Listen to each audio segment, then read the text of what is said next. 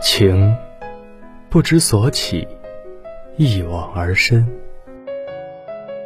我们走过许多地方的路，看过许多地方的风景，因此也有着许多美好的故事。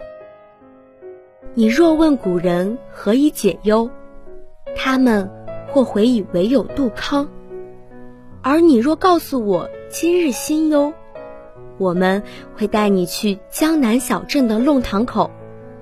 夜雨初停的早晨，洒落一缕阳光，抖落你肩膀三两的淡漠与哀愁。翻一页书，用声音温暖三冬。卷一张纸，用真情照亮一方。我们如明月清风，时刻伴你左右。似草长莺飞，尽扫世间烦忧。您的悲欢离合，我们悉数解忧。从陈山河被父母带回家的第一天开始。冯月就很讨厌这个与自己毫无血缘关系的哥哥。他永远也不会忘记爸爸妈妈把陈山河带回家的那天晚上。爸爸郑重其事地告诉他，以后陈山河就是他冯月的亲哥哥了，要他听哥哥的话，帮哥哥尽快适应新的环境。尽管冯月多次追问陈山河的来历，父母的回答总是一致的：“他是你哥哥，亲哥哥。”莫名其妙多了个来历不明的哥哥，就已经很令人不解了。更让冯月无法接受的是，陈山河竟然要和他在一所学校上学，而且比他低一级。要知道。他冯月可是全校出了名的优秀生，如果让别人知道他有一个低年级的哥哥，该有多丢人啊！两个人第一天去学校的路上，陈山河异常的高兴，喋喋不休的问冯月各种问题。妹妹，我们学校不要叫我妹妹，我和你没有关系，而且。你见过哪个哥哥比妹妹低一级的？这说明我妹妹优秀啊！陈山河一脸得意的笑道，好像是真的在夸自己的亲妹妹一样。妹妹呀，我们学校大吗？我们两个班离得远吗？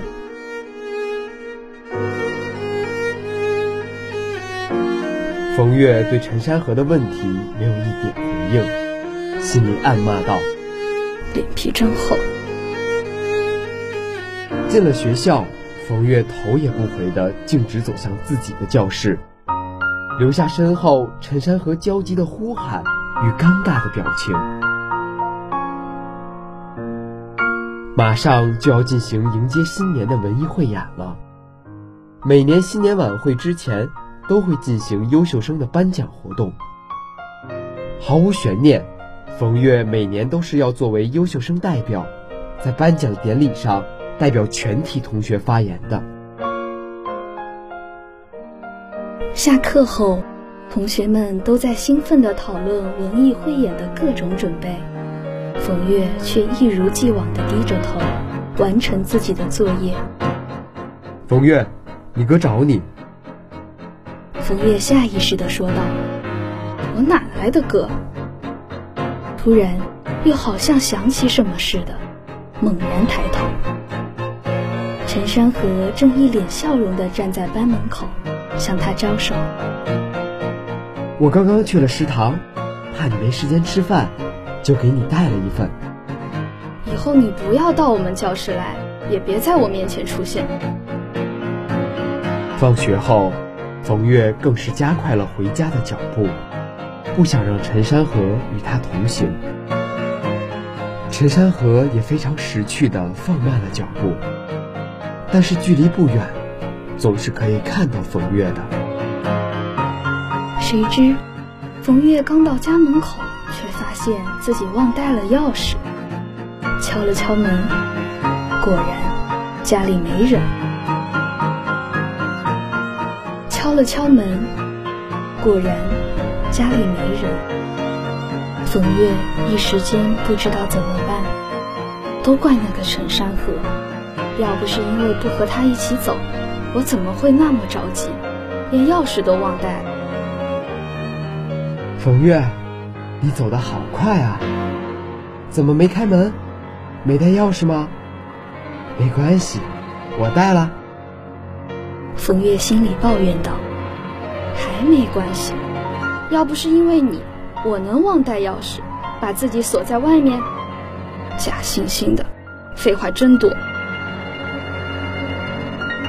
餐桌上是妈妈临走前做的饭，还有一张以“亲爱的儿子”和“女儿”为称呼的字条，说是爸爸妈妈今晚值班回不来，让他们两个人自己吃饭。吃饭的时候。陈山河依旧滔滔不绝地给冯月分享第一天上学的各种感悟，冯月仍然没有任何回应，甚至有些烦躁。突然，他故意将碗筷往桌上一扔，就进了房间。他坐在书桌前，回想今天发生的事，越发难以接受这个从天而降的哥哥。冯月烦躁地揉乱了自己的头发。这时，门外传来了一阵尖锐刺耳的口琴声。他冲出房间，陈山河正坐在沙发上吹着口琴，沉浸在自己的音乐中，一脸陶醉。冯月顿时感到气不打一处来。马上要进行文艺汇演了，我想表演一个节目。你觉得我吹的怎么样？没有等冯月开口，陈山河就自己先说了：“吵死了！”冯月吼道，扭头进了房间，用力的摔上了门。尽管冯月很不情愿，接下来的每一天，两人都是一起上学。一起回家，一起吃晚饭。尽管冯月从来没有给过陈山河任何好脸色，但陈山河依然每天跟在他身边，主动找很多话题。每天晚上洗碗做家务，只是每天练口琴的地方，从沙发上改成了楼道里。很快。新年晚会来了，礼堂里布置的五彩缤纷。后台，冯月在一遍遍地熟悉发言稿，在穿梭的人群中，他看到了陈山河的身影。陈山河因为参加了文艺演出，也要在这里候场。为了不让同学们知道陈山河与自己的关系，冯月躲到窗边。对着外面反复练习，突然吸了一口凉气，他开始不停的打嗝。就在这个时候，负责人让冯月准备上台。怎么办？突发状况让所有的候场人员捏了一把汗。冯月！突然的一声喊叫和眼前出现的鬼脸吓了冯月一跳。陈山河。你要干什么？冯月吼道。陈山河并没有解释什么，只是微笑着说：“没事儿，该你上台了，快去吧。”冯月来不及和他计较什么，就匆匆上台。站在台上的冯月做了一个深呼吸，尽量控制自己。尽量控制自己，防止张嘴的时候打嗝。怀着紧张忐忑的心情，他开始了演讲。说出第一句话后，他惊喜地发现，打嗝停止了。他放下所有的不安，流畅地完成了发言。发言结束后，冯月坐在台下，回想着刚才的一幕，真是惊险，还真是被陈山河吓好的，那还要感谢陈山河呢。不不不，要不是因为避开陈山河，自己也不会躲到风口吸了冷风，差点影响发言。说到底还是怪他。台上的主持人报幕，下一个节目是陈山河的口琴表演。伴随着琴声，冯月盯着台上的陈山河。见到陈山河这么久，这是第一次这么认真地看着陈山河。冯月心里掀起了一阵回忆。他的父母都是警察。常常因为工作不能陪伴他。自从陈山河来了以后，每天上学、放学的路上有人和他一起走，晚饭也有人陪他一起吃。虽然他依旧觉得陈山河很招人烦，但是不能否认的是，他的出现让自己不再像以前那样孤单了。但是，不能否认的是，他的出现让自己不再像以前那样孤单了。表演结束，陈山河站在台上介绍说：“这首曲子是他写给妹妹冯月的新年礼物，《山河护风月》。他的妹妹很优秀，他希望自己可以向妹妹学习，并且会永远守护妹妹。”台下一片哗然，冯月居然有一个低年级的哥哥，也不知道是谁开的头，全校的同学都看向了冯月。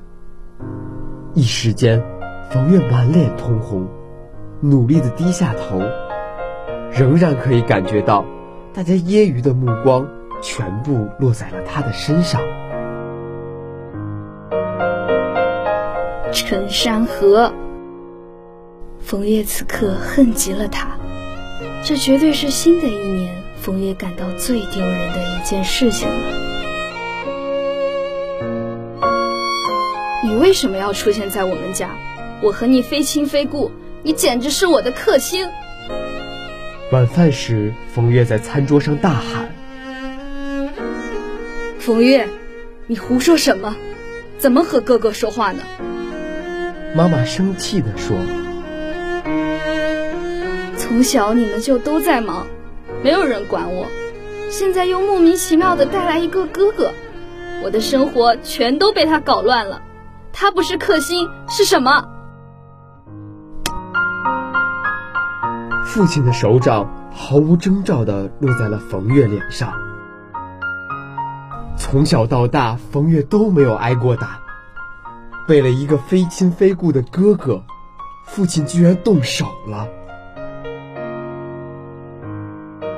冯月摔门而出，一个人走在大街上。昏暗的路灯照不出心底的委屈，刺骨的寒风吹不干脸上的泪水。他不明白陈山河为什么出现，不明白爸爸妈妈为什么如此偏爱他，甚至不明白自己为什么会有这般表现。冯月。身后是那个熟悉却令人讨厌的身影。他焦急地跑着，想追上冯月的脚步。想知道我是谁？爸爸妈妈为什么要把我带回家吗？冯月停下脚步，回头看着陈山河。这一刻。他在陈山河脸上看到了之前从未有过的神情，没有了平日里的嬉笑与活泼，多了几分深邃与从容。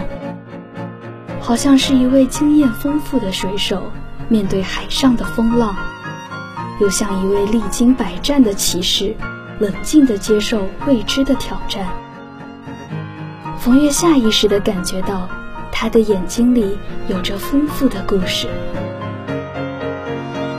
陈山河的父亲也是警察，与冯月的父母是同事，在一次任务中不幸牺牲，而他的母亲和八岁的妹妹又在一场意外中不幸丧生。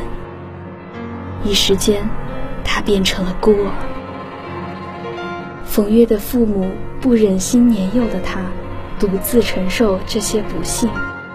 便把他接到身边，想给他一个温暖的家。听到这些的冯月，眼里已充满了泪水。他在心里已经骂了自己无数遍，打了自己无数次。他感觉自己不配为父母的孩子，自己失去了做人最美好、最纯洁的本性。风越来越刺骨，天空中也开始飘起了雪花。但是冯月靠在陈山河肩上，早已感觉不到寒冷。陈山河看着旁边的女孩，眼里充满了温暖。不管冯月态度的转变是出于悲悯同情。还是感动于近日的陪伴，他都不会告诉这个天真烂漫的女孩，父亲牺牲的真相是保护了冯月的父亲，永远不会。